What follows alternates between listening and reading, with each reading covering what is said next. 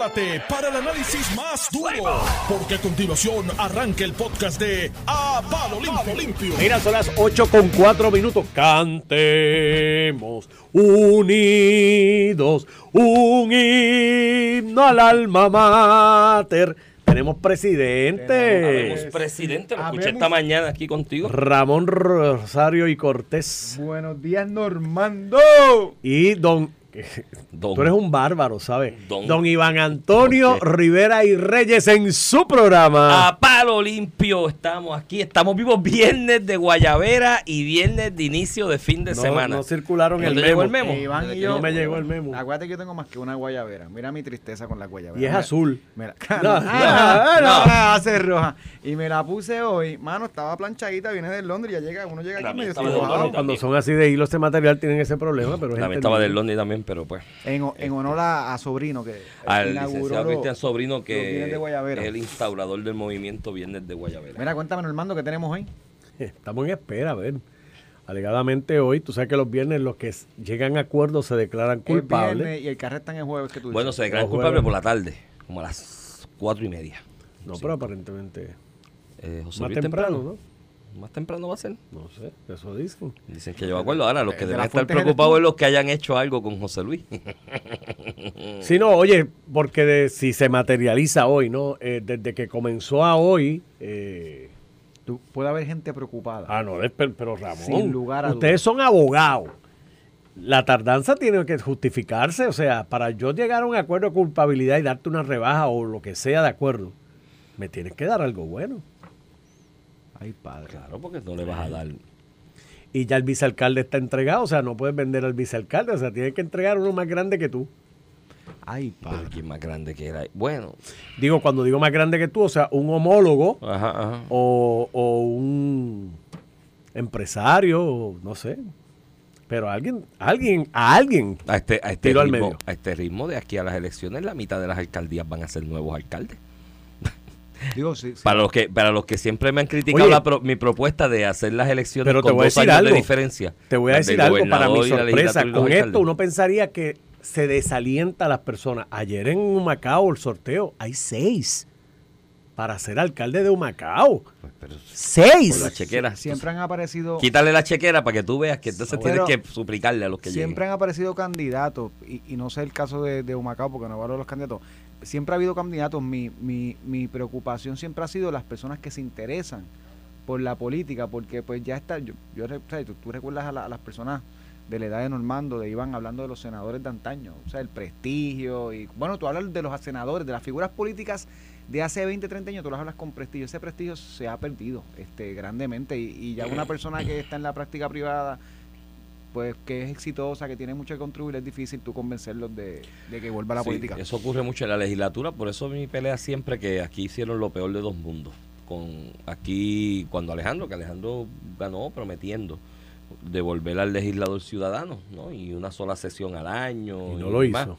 No, no, Pero Alejandro- se terminó. se terminó- Alejandro, y se saludos, yo lo aprecio y lo quiero mucho. Alejandro llegó diciendo que iba a echar para atrás la APP del aeropuerto y la avaló por, y Sí, por ahí no, y fue- siguió. y Fue, un hecho de campaña, ¿no? Y, y fue y, el- y la PP del aeropuerto fue un hecho de campaña importante. O sea, yo, yo estoy convencido que de esa friolera de 10 mil y pico de votos, creo que fue la ventaja de él, 11 mil, un por ciento significativo fue gente que votó por él bajo ese planteamiento de lo del aeropuerto.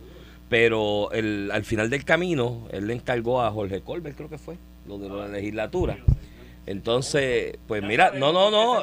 El empastelamiento es lo peor de dos mundos, porque entonces eliminaste la dieta, vete allí a la- vete, vete a, la- vete a, la- a las vistas de proyectos y de distintas investigaciones. Uno solo, o dos solos, porque no van, porque no tienen incentivo para ir. Entonces, le dieron un salario fijo.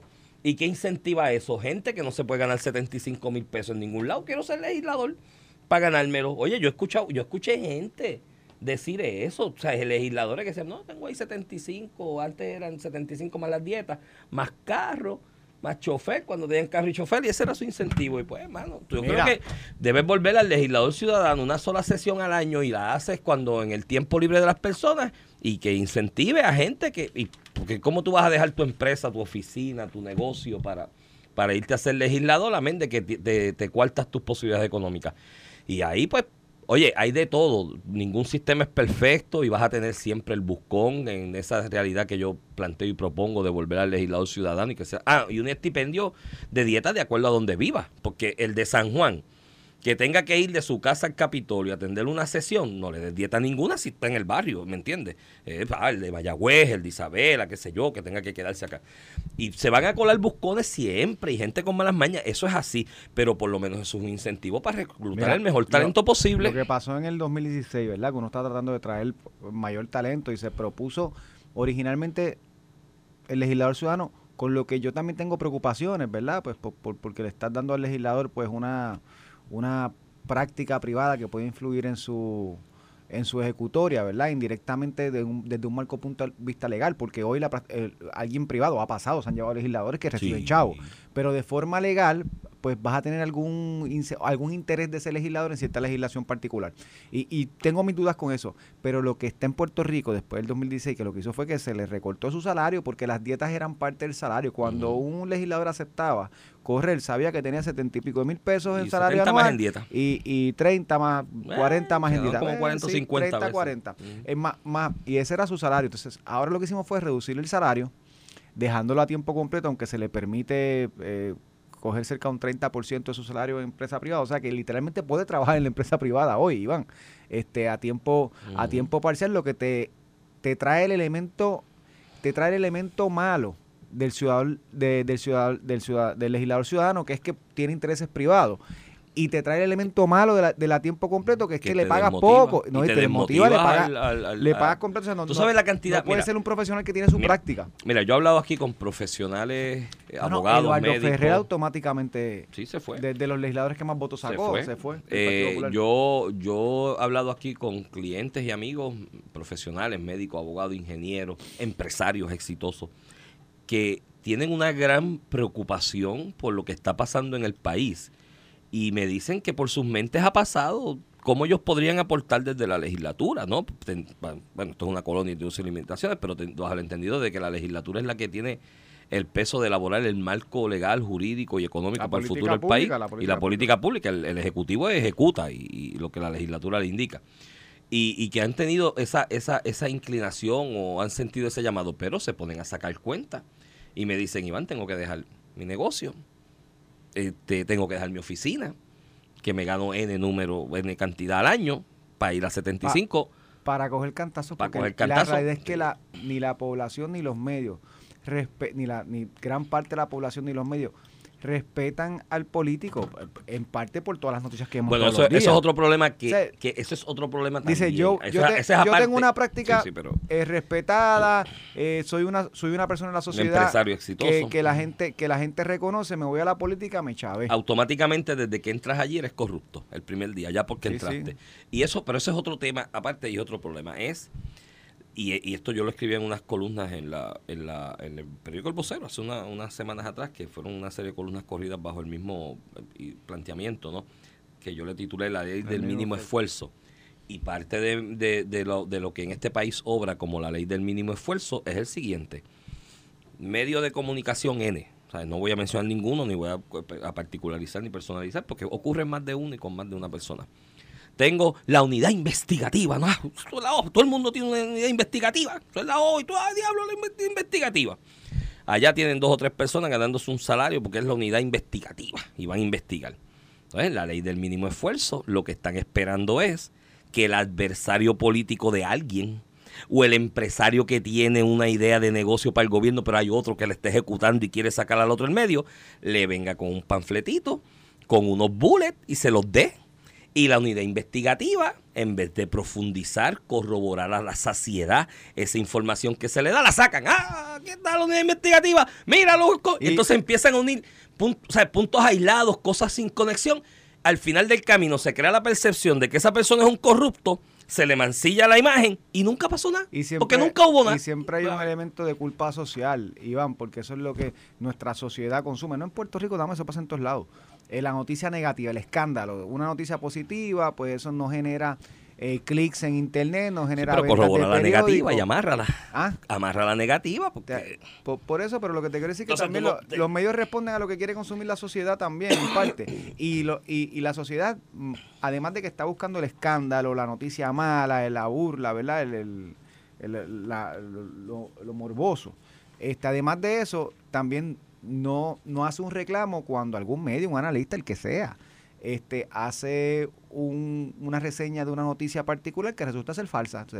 Eso aquí no hay consecuencias, aquí hay noticias todos los días eh, de algo que es patentemente falso, que se desmiente y no hay ni un reclamo ni de alguno del, del medio, de al- algunas veces del propio medio, no hay un reclamo de corrección ni de la sociedad, de que el periodista, al igual que un político, se equivoca de que el periodista, al igual que un político, tiene su interés personal, de que el, po- de que el periodista a través del político eh, mete las patas y hay que hacerle un reclamo. Eso, eso, eso también pasa. Y pues, no- eso no es un problema de Puerto Rico solamente, es un Pero problema también hay que, hay que ir bregando en A esas dos mundial. direcciones porque lamentablemente tanto para la legislatura, eh, para las propias alcaldías, eh, yo, oye, lo mismo, eh, el, el sistema de municipios en Puerto Rico que se origina del sistema que era español, ¿no? Que trataba de, pues, una comunidad donde hay N número de personas, ciudadanos, eh, en aquella realidad del 1800, bueno, 1700 y pico, 1600, aquí hay municipios que ya cumplen 500 años, ¿no?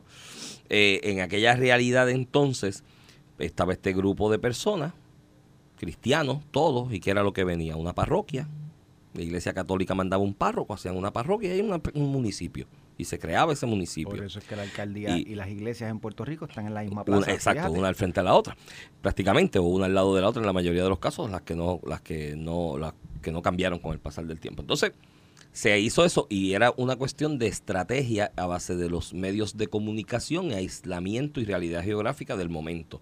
Pues sí, hacía lógica quizás que hay bonito que está allá en el medio de las montañas allá arriba, precioso y espectacular, eh, fuera un municipio. Y aparte, y crearon, de hecho, Bonito tuvo suerte porque llegaron los menonitas y llegaron otros eh, misioneros cristianos después de la invasión de Estados Unidos y, y crearon un proyecto interesantísimo allí socioeconómico, eh, bajo esa realidad de que estamos aquí aislados en el medio de la montaña. Y así ocurría con Comerío, que es mi pueblo también, aislado en el medio de la montaña, otros por el...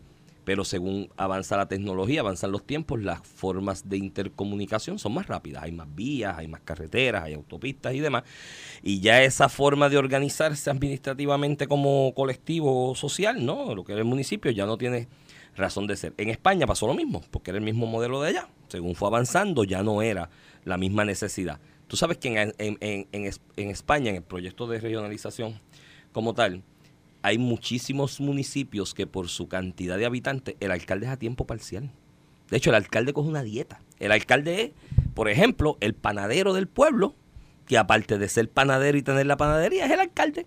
Y cobra una dietita por ser alcalde y él reúne a la gente del municipio y hablan de sus necesidades, él las lleva a unos niveles no superiores administrativos y allá se toman decisiones y se le mandan chavitos. Dicen, mira, toma esos chavitos para que atiendas estas necesidades del municipio. Y no y es él, él y de ordinario un ayudante, una secretaria que toma notas y que hace los trámites del papeleo y ese es el municipio. Entonces, Puerto Rico tiene que enfrentarse a esa realidad también, pero en ese aspecto, de igual manera, en la estructura que está ahora, se presta mucho. Mira, por lo que dice Normando, seis en Humacao, con todo lo que ha pasado en Humacao. Y llega y verá las elecciones. Cuando vengan las elecciones va a haber seis del PNP y seis populares también, porque de los populares ¿ves? dicen, ahí tengo break en Humacao, ¿me entiendes? De ganar.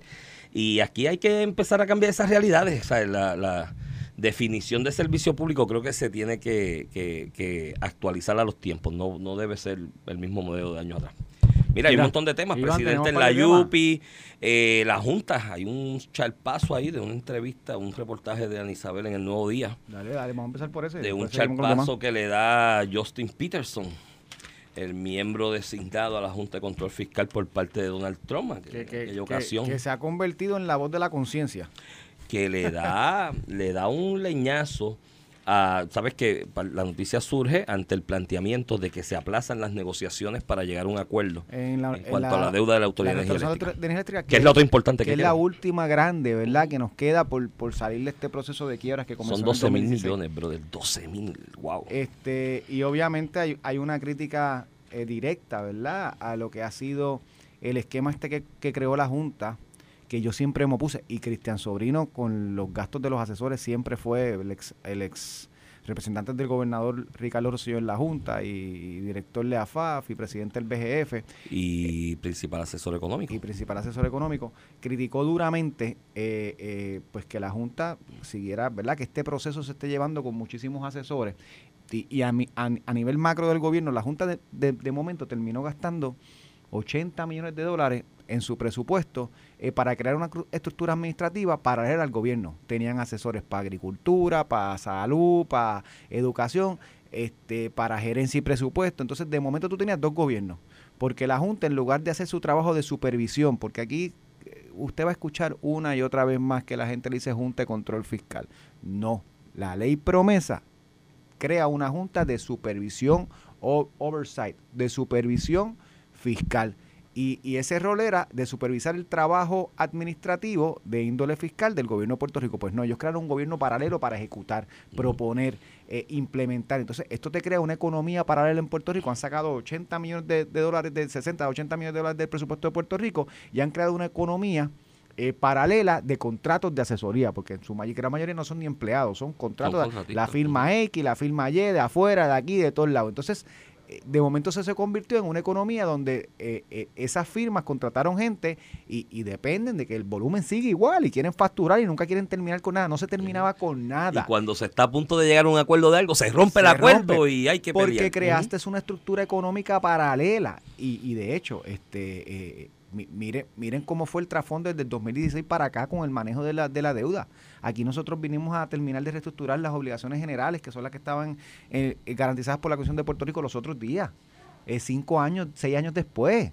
Este, entonces, eso, lo que implica es que se fue eh, no muy efectivo en el manejo y en gran parte, yo estoy convencido, y Cristian Sobrino también, en gran parte se debe a que estos asesores vieron esto como un negocio y como yo pospongo, porque si yo cierro una quiebra y ya cuadramos la quiebra y cuánto va a pagar el reestructura mi deuda, ¿qué pasa con el, asesor de reestructuración? la firma que está cobrando bien, se acabó, no puede facturar más. Entonces, el, la Junta diseñó esto en lugar de supervisar el trabajo del Ejecutivo, que sí tiene interés en reestructurar, en, en, en hacerlo ellos paralelamente con un supragobierno eh, paralelo, y eso ha provocado en gran parte lo que tenemos hoy, que todavía en el 2022 Energía Eléctrica no ha podido reestructurar una deuda que debió ser de las más fáciles de reestructurar junto a Acueductos Alcantarillados porque tiene sus propios ingresos, sus propios acreedores. Literalmente esto ha sido pospuesto, de hecho esto estuvo casi cuadrado en el 2019, 2018, 2019 esto estaba casi cuadrado. Ha sido eh, en gran medida culpa de los propios asesores eh, eh, contratados que pues hacen un esquema económico que es difícil de dejar. Y por si acaso, este, la gente clara, los que nos escuchan, ese dinero lo paga el fisco de Puerto Rico. Sí, sí, lo paga, los 60, 80 millones que está pagando la Junta, eso lo pagamos nosotros. Hemos tenido que, recortar gastos del gobierno central. Para pagar eso. Para pagar eso. Bueno, 60, 80 millones, ¿para qué? cosas que se me ocurren que se pueden hacer con 60, 80 Navidad, millones. Por tanto que se peleó el bono de Navidad, el bono de los empleados públicos se, pagaba con los consultores. Se puede pagar con eso. Mira, ¿no? Y yo creo que la crítica ahí de, de, Justin Peterson es... Eh, eh, ah, y hace otro señalamiento que, y esto sí me lo confirma mi gente, que ha estado entre el Ejecutivo y la rama legislativa en los últimos cuatro y cinco años, sobre estos estudios de McKinsey, y es que se llama la, firma, eh, sobre las proyecciones y estudios económicos, que vienen con unas, y, y Justin Peterson señala en, en, esa, en esa entrevista con Joana Isabel González, y dice, pero si todas las proyecciones que traen después las destrozan, y son mal vistas y todo el mundo las refuta y todo el mundo las, las, pone en entredicho y ellos no las pueden sostener ni sustentar. Y eso es algo que economistas serios que yo respeto y que gozan de mi entera credibilidad me han dicho que sí, que en reuniones de ellos, ellos fluctuando entre ejecutivo y, y legislativo, que en reuniones de ellos con este equipo de, asesores de la Junta le destrozan los números al frente y, le dicen, pero eso que tú estás manejando es irreal. No es que se lo destrozan en las reuniones, es que año tras año, desde Ricardo Rosselló, el equipo económico y fiscal del, del Ejecutivo ha dicho se va a recoger 10 pesos el próximo año. Dicen, no, se va a recoger 9 porque la economía, qué sé yo, qué contra. Y se recogen 10. Y se recogen 10.50. Porque hasta resulta que las proyecciones del gobierno ejecutivo, año tras año, se ha comprobado que las proyecciones de la Junta han sido fatales en Puerto Rico, que yo, yo tengo la impresión que lo hacían para obligar a la negociación, para obligar, tú sabes, los ajustes del gobierno. Y pues, aunque eso no es un, no, es pero una buena no. acción. Sí, pero un estudio es un estudio. Y si tú pones tu nombre y tu firma en pero- un estudio, Ay, tú tienes que sustentarlo. Tú, pero no si mane- tú- tú no manipulas pero eso si para... tú conoces cinco o seis economistas aquí locales, que eso tú los contratas para... Ah, Los sastres, pero, los ah, sastres. Mira, yo te voy a pagar la X entidad. Yo necesito que tú me digas que aquí esto se va a chavar si no pasa esto. Por ahí hay uno que, que habla de libre mercado todo el tiempo y tiene un estudio para que no abran más centros Que- de marihuana. que- que- y te voy a decir, yo, no tengo problema, y yo lo respeto mucho y lo aprecio. Gustavo Vélez, Gustavo Vélez. Vélez. Y, y yo lo he dicho Sí, porque si públicamente. tú estás pro libre mercado, sacó ¿cómo va a ser un estudio que justifica cortarle el libre mercado? que, que no haya más industria de cannabis. Entonces tú dices, pero entonces este, esto me va en contra del libre mercado, de la protección a la sociedad, de, al consumidor, esto va en contra de todos los principios básicos eh, económicos que yo defiendo, que defiende él incluso, que defiendes tú. Este, y cuando tú miras quién paga, quién paga el estudio. Y hay otro... ¿Quién paga el estudio? Sí, sí. La los que tienen negocios de Claro. cannabis, que no quieren un negocio más, Eso- porque eso es competencia, pues, porque eso- ese es mi sistema, yo no me- yo soy abogado y no me puedo poner a que otro me abren un kiosco al lado, yo tengo que competir. Eso en cuanto a uno como abogado, tú y yo que somos litigantes, pues puede ser comprensible y entendible que tú defiendas una postura en el tribunal de un cliente y en otra ocasión defiendas una postura de otro cliente que quizás eh, puede contradecir la que defendiste inicialmente, porque a la larga tú como abogado litigante defiendes la postura del cliente. El problema es que cuando tú eres economista, eres experto en finanzas, eres eh, científico o, ci- o cientista eh, político o social, lo que tú produces no e- puede estar a merced de lo que el cliente quiere. Tiene que ser la realidad de lo que la ciencia que tú estudiaste y a base de la cual estás elaborando un informe sostenga. ¿Me entiendes? Pues no es lo que el cliente tenga, Mira, es lo que diga un la, amigo la- mío la como me ciencia dice que no, son los, no solamente son los 60, 80 millones que gastan la Junta de Supervisión Fiscal, es que eso no incluye los gastos legales del proceso de quiebra. O sea que cuando tú miras el presupuesto... No, no, no, eso es un dineral. Así que en ese asesores, aspecto lo que, lo que señala Justin Peterson tiene razón y con, y con esto lo dejamos y quiz- quizás cogemos Vamos otro tema cuando vengamos a la pausa. Él señala otra cosa que es cierta. Aquí se está concentrando mucho la cosa del ajuste de la deuda de energía eléctrica en cuántos chavitos le bajo al kilovatio por hora. Y quizás esa no debe ser el norte, quizás el norte debe ser cuál es el sistema que voy a tener, que va a ser eficiente aunque cueste dos chavos más, ¿me entiendes? Y eso él tiene razón también, así que dos más dos es cuatro, Mira, que lo digo loco. vamos a la pausa y regresamos. Estás escuchando el podcast de A Palo Limpio de Noti1630. De regreso aquí a Palo Limpio por Noti 1630, edición de hoy, viernes 27 de mayo del 2022. Este es Iván Rivera, quien te habla. Acompaño en el viernes de Guayavera al licenciado Ramón Rosario Cortés y Valiente. Hay demasiados temas y Tenemos, poco tenemos tiempo. tema como loco. ¿Está la Universidad de Puerto Rico? Mira, antes de la Universidad de Puerto Ajá. Rico, este, ahí me enviaron un, un video de, de Charlie Delgado en una entrevista que hace, que se sincera y dice que, que él no cree en la ideología de género. En la, en que- la educación de que, perspectiva. eh, en la ideología de género. ah, en la ideología. Que me Bueno, imagino es que, lo tiene que, mismo haber- vaina. que se le respeta, así piensa mucha gente, no, no estoy hablando de eso en particular, pero me, lo que lo que acepta, ¿verdad? Dice, y lo que yo dije eh, a favor, después, ¿te acuerdas que él tuvo un flip-flop? Lo que yo dije fue porque los asesores se te, te rodean y están buscando más votos, que es lo que afecta, y pues yo me arrepiento de eso. Y yo digo, Dios mío, aunque estoy seguro que muchísimos candidatos hacen eso en la política, ¿verdad? Dicen lo que la gente quiere escuchar y no lo que piensa, pero que el propio candidato te admita eso. O sea, que Charlie Delgado diga que básicamente lo que dice es por, porque los asesores le están recomendando cómo ganar votos o, y no evitar perder votos. Y yo digo, pero ¿y cómo tú? O sea, si él piensa postularse nuevamente, ¿cómo tú puedes votar con una persona que acaba de decir eso? O sea que lo que él está diciendo en la campaña, pues no necesariamente es porque lo lo, que cree, cree. O sea, él está admitiendo lo que pasa en la política, no me Es así. confundan. Esto es lo que pasa en la política.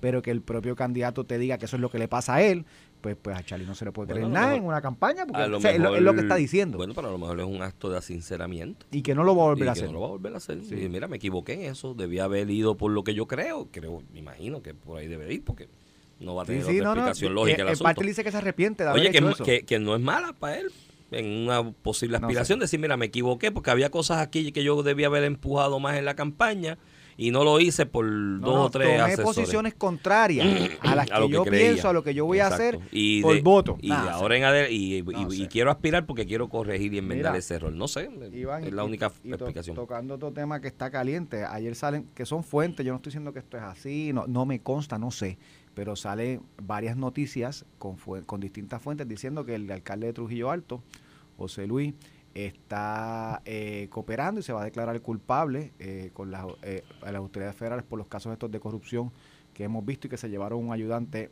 del municipio de Trujillo Alto. Y, y mi pregunta cuando yo sigo viendo todas estas noticias, y de hecho, desde que salió esa noticia ayer, el alcalde no ha dicho nada. El alcalde no va al municipio, no lo niega, que desde que se está diciendo que está investigado por, por, por la corrupción esta de dar contratos a través de eso, Chavo. No tan solo eso, Ramón. La legislatura municipal de Trujillo hizo algo que para mí es una atrocidad. Dentro de estas circunstancias y dentro de las explicaciones que le debió haber dado al alcalde que no le dio, quien ni está yendo, aprobaron una resolución para liquidarle unas licen una, una- como- vacaciones. unas vacaciones. Sí, porque los alcaldes nunca se enferman. No- y nunca, Nunca, cogen y vacaciones. nunca cogen días por enfermedad Y ni cuando por se van, bueno. Carmen Yulín se llevó como 100 mil pesos cuando Pues se fue de San Juan. 110 mil creo que fue lo que le aprobaron a este gallo. Que yo, de verdad, Dentro yo legislador municipal, yo le ¿Y por voto qué tú en pides una contra a eso. ¿Por qué tú pides una liquidación Porque en no este vuelve. momento? ¿Verdad? Y Eso- necesitan los chavos para la defensa. Mira, Iván, pero y, y el alcalde tendrá sus razones para no hablar, posiblemente que es verdad, ¿verdad? La, la- la que yo creo que es más probable. Eh, no Pero habla, yo como no niego. legislador municipal, Pero- en mi descarga con el del, del pueblo, le aguanto eso. Entiendo la posición del alcalde. Hasta en parte puedo entender un poco la de los asambleístas municipales, porque al final el día se los puso el alcalde allí. Eh, o sea, Ah, que los que corren en la plancha los pone el Es un alcalde. problema de diseño que y- aquí son, tú coges los 12 sellos de goma Lo- y los pones en y la los pones y sale siempre, salvo raras excepciones, sale siempre lo- la plancha Mm. del alcalde que es electo en la asamblea eh, municipal, distinto a lo que pasa a nivel central, que es más a nivel de gobernador, que la asamblea legislativa suele ser más diversa. Eh, pero entonces yo digo, y puedo entender hasta el alcalde, puedo entender hasta los legisladores municipales, y van el Partido Popular, que esté esperando? ¿Qué esté esperando el Partido Popular para tomar acción? Mira, tú no lo puedes sacar Que de lo arresten. Por eso, pero que ya es tarde, todo el mundo se lo está diciendo. Entonces, eh, lo último que dice el presidente del Partido Popular es que pues que habló con el alcalde, pero que no se atrevió a preguntarle y que le dijo que después se reunían. Eso fue como hace un mes. Se reunieron. Entonces, cu- cuando el Partido Popular, su presidente cualquiera, la Junta de Gobierno, cuando, de hecho que le presentaron incluso eh, el asunto a la Junta de Gobierno y no lo consideró, lo dejó sobre el tapete en la última reunión. Del efecto político que esto va a tener, es evidente que el alcalde lo están investigando o algo con los federales. Es, es evidente que tan siquiera lo pueden poner contra la pared para que explique, para que le dé cara no solamente, olvídate el pueblo, para que le dé cara a la propia institución política que representa en el municipio de Trujillo Alto, que es el Partido Popular. Y, y el Partido Popular sigue mirando como que cuando lo arresten tomó acción, porque no lo pueden sacar de la alcaldía, eso es verdad. El partido no lo puede sacar de la alcaldía, pero lo puede remover de presidente del, Truji- del alcalde de Trujillo Alto, le puede pedir públicamente que se exprese y le dé cara al pueblo de Puerto Rico y sí. demuestras transparencia si realmente eso es lo que tú quieres Y- proyectar de y- cara a las y le próximas das una elecciones. imagen al país de que tú como partido estás al, al- al margen de todo esto y en desacuerdo y está y le, envías un mensaje a los futuros Entonces, de que te voy a quitar todo mi apoyo pero mientras tanto ¿qué, qué es lo que piensa la gente? esto es un panismo y se defiende Pero Iván, peor, porque fíjate que yo siempre trato de buscarle la cuestión práctica política. Yo no quiero, yo, yo no quiero vivir en la Lalandia. Lo- La, la Asamblea Municipal lo entiendo, por lo que te dije, porque son las personas que él puso allí, son las personas más de confianza de Trujillo Alto de alcalde. El Partido Popular, yo te puedo decir, bueno, lo que pasa que José Luis es un bastión político que en las elecciones del 2024 va a aguantar el partido en Trujillo Alto y que por eso no puede chavarlo mucho. Esa parte pues la podría explicar, no necesariamente que está bien, pero podría explicar la acción. Pero ya José Luis, el alcalde de Trujillo Alto, es un cadáver político independientemente de lo que pase. Ah, le sí. cogieron al tipo, al tipo más cercano a él. Hay un esquema de corrupción en Trujillo Alto. la pregunta Está es- muerto por la pechuga. ¿Por qué el Partido Popular no toma acción con un cadáver ¿Tú no, político? crees, tú no crees que es que sabe cosas de otra gente? Pues, pues, y nadie le quiere pero de todo el mundo mano. que nadie se atreve a darle un tiro. Bueno, por lo Porque menos de los no- que tienen el poder decisional. Iván, pero de los la- que tienen el en poder la Junta de decisional. Gobierno, ponte que, mira, esto y esto Pero si la Junta de Gobierno no, no me se consta reúne. y by the way ni Mira, lo creo. la Junta de Gobierno ni se reúne. del Mira, PPD. Se esto- reunieron los otros días y tuvieron creo que ocho horas hablando allí un sábado y no llegaron a nada. Esto ni me consta ni lo creo y lo voy a decir solamente para fines argumentativos por lo que tú me estás diciendo. José Luis Dalmau no, no quiere pedir la renuncia públicamente siendo presidente del Partido Popular porque algo sabe José Luis de- eh, algo sabe el alcalde de Trujillo Alto José Luis Dalmau. Pe- aún poniéndote eso, ¿y qué pasa con el resto del liderato de la Junta de Gobierno? No, no puedes tener embarrado a todo el mundo. O sea, ¿dónde está la acción del Partido Popular proyectándose en contra de la corrupción de una persona que evidentemente está metida, digo, está metida en problemas y evidentemente se le va a complicar? O a estas alturas, qué sé yo, seis meses después, en, en diciembre 9 arrestan a su ayudante, diciembre 9 del 2021, casi seis meses atrás, le arrestan, le arrestan al ayudante la mano derecha con un esquema en el que evidentemente es probable que el alcalde haya participado y desde entonces no da declaraciones diciendo sí o no, esto no pasó, mira, esto es lo que está pasando. O sea que es evidente que está embarrado. Te voy a dar, te voy a dar, eh, y lo que te- te- coincido en lo que en lo que estás planteando, y pues es lamentable, ya lo había criticado acá, el Partido Popular en esta situación que está embarrando a los dos partidos, al PNP y al Partido Popular. Lo que pasa es que el Partido Popular lo veo muy laxo en cuanto a establecer una imagen pública contundente de que se está en contra de la corrupción y eso tú lo estableces picando cabezas y cortando leña cuando tienes que cortar, ¿me entiendes? Y te voy a poner un ejemplo, y esto tú lo sabes porque tú y yo estuvimos en otra emisora en el periodo aquel primarista del 2016. Si alguien fue crítico de Ricardo Rosselló, fui yo, y, y tú te tienes que acordar de eso.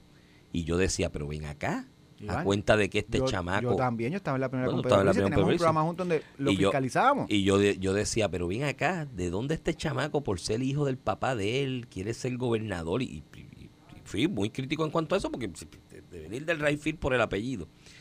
Y siempre fue crítico y ganó y, fue, y fui crítico al respecto. De hecho, critiqué la campaña de David Berniel en ese aspecto que no se enfocó en eso específicamente, ¿no? En que esto era una carga, un apellido y no había un resumen ahí. Mencionaba en la campaña David, pero no se enfatizó lo suficiente y con, lo, con, lo, con, lo- con los eh, señalamientos que creo que debía hacerse a la gente para que se entendiera mejor el planteamiento. Y fui crítico, ganó la gobernación, empezando de gobernador. Ustedes los penepos tuvieron una situación en Guaynabo con lo de Héctor O'Neill que tuvo una situación muy fea en cuanto a las acusaciones esta y demanda de acoso sexual y ya una cuestión criminal que se eh, estaba eh, eh, eh, radicando eh, de Héctor O'Neill.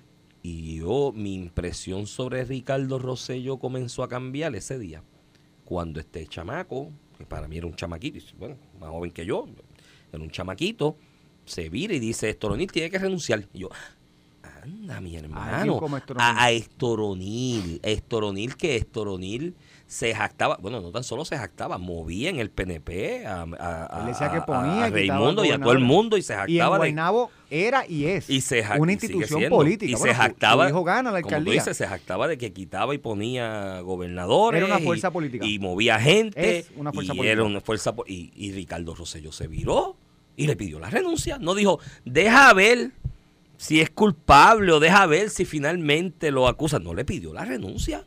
Dijo, tiene que renunciar. Y ahí yo dije, mano, el tipo no es tan pendango nada, este chamaco bravo. Y empezó a cambiar mi impresión respecto a lo que era Ricardo, lo que la figura de Ricardo Rosselló. ¿Y por qué él lo hizo? Porque él estaba al frente como gobernador por una institución partidista que ante una situación como esa, si hacía silencio, ¿qué, ¿cuál iba a ser la impresión?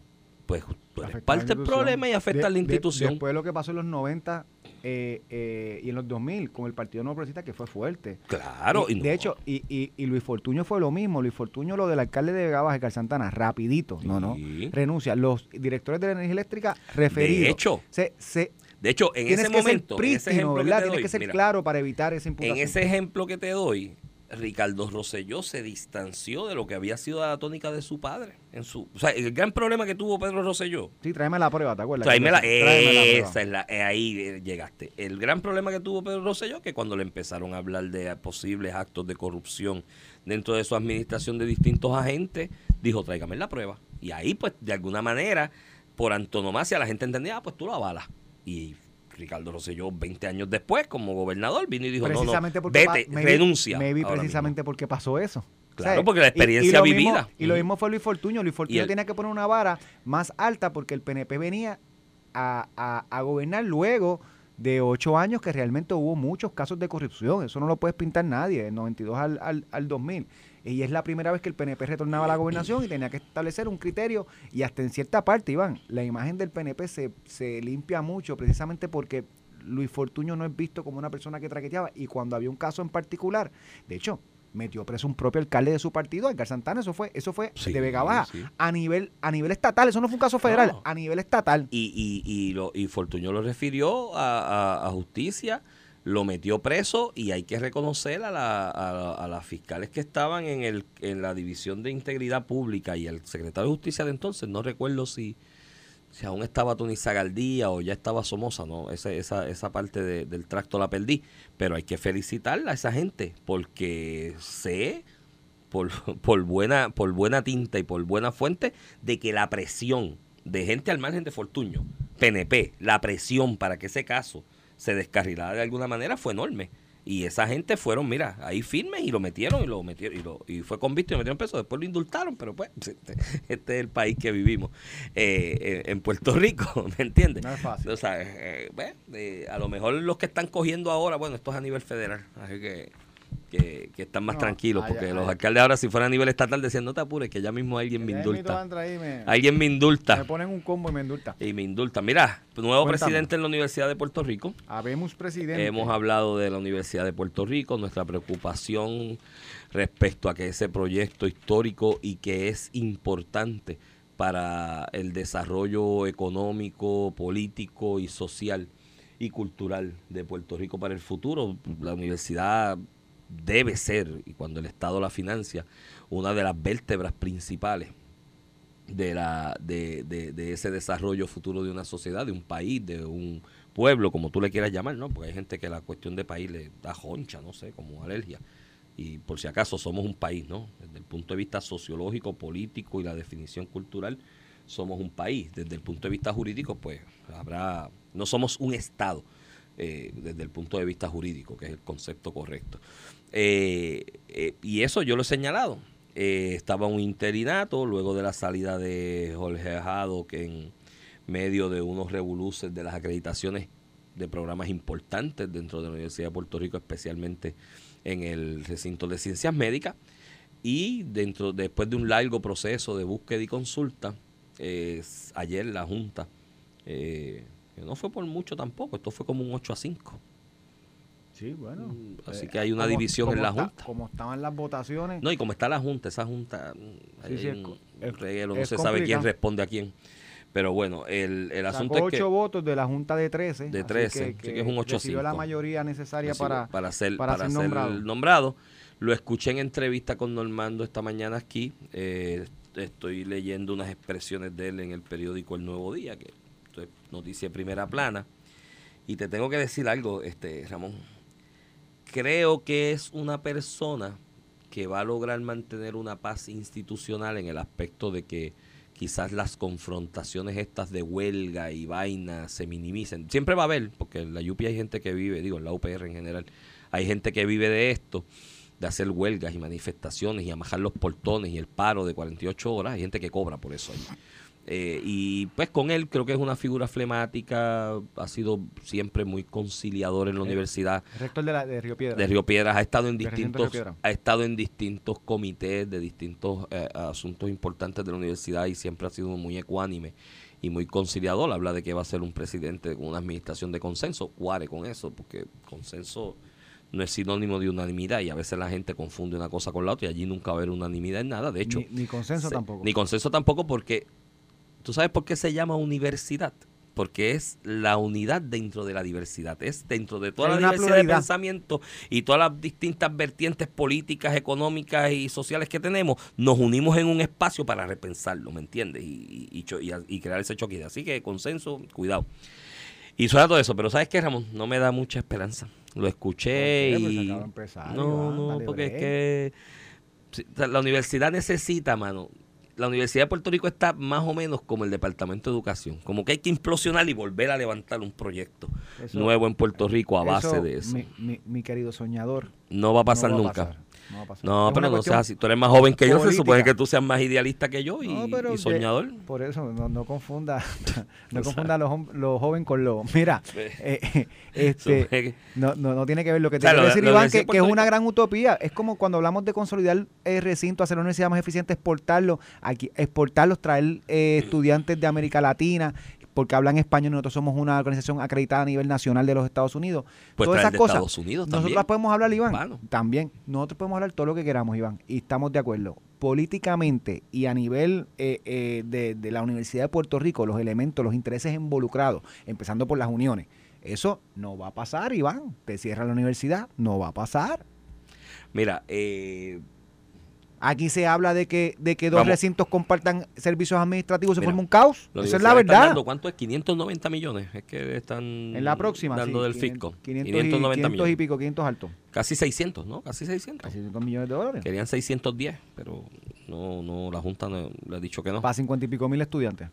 Por eso. Te voy a poner la de es la Colorado. verdad. La estatal de Colorado tiene como 100 mil estudiantes. Creo creo que lo más que recibió en un año fiscal en Colorado fue 200 millones de aportación estatal. Y tiene tres grandes recintos donde a base de la investigación. Oye, que, que tú puedes... Mi hermano, tú pasas por los pasillos de los recintos, eso tienen uno en, en Denver pequeñito, tienen otro en Boulder y tienen uno en Fort Collins tú vas por los recintos, tú puedes comer casi en el, prácticamente en el piso de los pasillos, de los edificios y demás, de lo limpio que están, todo inmaculado, el césped perfectamente corto. O sea, tú, da gusto entrar, tú entras y sientes un ánimo de, de, de estudiar y demás. Eh, te pongo otro ejemplo de una fuera de Estados Unidos, Complutense, que la, la conozco de cerca. Son creo que alrededor de 90 mil estudiantes. La aportación estatal en una universidad que el crédito, yo no sé cuánto está ahora, pero el de el, de, el equivalente a bachillerato eran 12 euros, 15 euros, algo así por el estilo. La aportación máxima del Estado, si mal no recuerdo, rondó alrededor de los 300 millones de euros en algún momento dado, pero a base de la investigación, de las patentes, de los servicios que brinda, ingresa a sus arcas para tener una universidad de primer orden. Empiezan a buscar el mejor talento posible en el mundo de, como conferenciantes, como profesores invitados, para incrementar el quantum de, de creación de conocimiento dentro de esa comunidad de conocimiento que se supone que sea la universidad. Ninguna de esas cosas, yo ni, ni, el señor presidente eh, electo o recién eh, nombrado por la Junta, ni ninguno de los que fue candidato, yo los escuché hablando públicamente de eso en la Iván, Universidad de Puerto Rico. Iván, te- O sea, a Iván. ninguno lo escuché hablando de eso. ¿Eh? Ir a administrar la cosita como está. Querido San- Evitar que nadie me lleve la contraria. Eh, favorecer mi piña, porque alguna piña pertenecerá a este. Y pues vamos para adelante. Y ya la universidad va como número 3000, de 2000 en el mundo y seguirá para atrás. Y va a llegar un momento en que va a ser un proyecto obsoleto Iván. si no lo viras patas arriba. Iván, mano. que- querido Saltamonte. Chico, pero vamos a si, si alguno, si alguno de estos candidatos hubiera dicho lo que todo el mundo entiende que se debe hacer, que hay más No lo- recintos, no lo confirmaba. estuviera ahí, no, no estuvieran ni los candidatos. Tú sabes que cogieron tres. No, Iván, pero vamos a hablar claro. Si alguien hubiera dicho lo que tú dices, con lo que yo estoy muy de acuerdo, Iván, y tú y yo somos producto de la Universidad de. Puerto No, Rico de bachillerato y no- derecho. No, soy mucha no gente, no soy mucha gente. Más o menos soy gente por gracias a la O sea, Universidad yo de Puerto estudié Rico. bachillerato, estudios graduados y posgraduados en la Universidad de Puerto Rico, recinto Río Piedra. O sea, te lo está diciendo alguien de adentro. Todos los, todo lo que nosotros sabemos que se tiene que hacer en la Universidad de Puerto Rico para llevarla, ¿verdad? Para que no sea un, una, un, un centro de empleo y dependiente del gobierno, todo el mundo lo sabe. Si algún candidato a presidir la Universidad de Puerto Rico dice lo que hay que hacer, Iván, no estuviera ni los candidatos a considerar. Así que no le puedo pedir a ellos que se tiren un, un- un tiro en la cabeza aunque lo piensen. Bueno, pues entonces, ¿qué vamos a hacer? ¿Seguirá la universidad el deterioro y algún día diremos, hubo una universidad Hasta de Puerto Rico que era del Estado? Hasta que el gobierno y la sociedad eh, se atrevan a, a- a- enviar el mensaje correcto, a implementar las medidas correctas que pueden ser antipáticas hoy, pero van a ser muy positivas posteriormente. Y van a eso seguir así. Si esta discusión lleva 40, 30 años, Iván, esta discusión no es de hoy. No ha pasado nada en la Universidad de Puerto Rico. hacerlo- Con esa nota negativa de Ramón Rosario, Un nos viernes. despedimos un viernes. Y acuérdense- no se vayan a beber después siempre de esa no, balde de agua frío. Hoy es viernes, siempre hay bebidas espirituales que le puedan ustedes ayudar con la realidad. Recuerde, si bebe, no guíe, que puede tener problemas con la justicia. Esto fue el podcast de A, A- Palo Limpio de Noti1630. Dale play a tu podcast favorito a través de Apple Podcasts, Spotify, Google Podcasts, Stitcher y notiuno.com. Antier.com.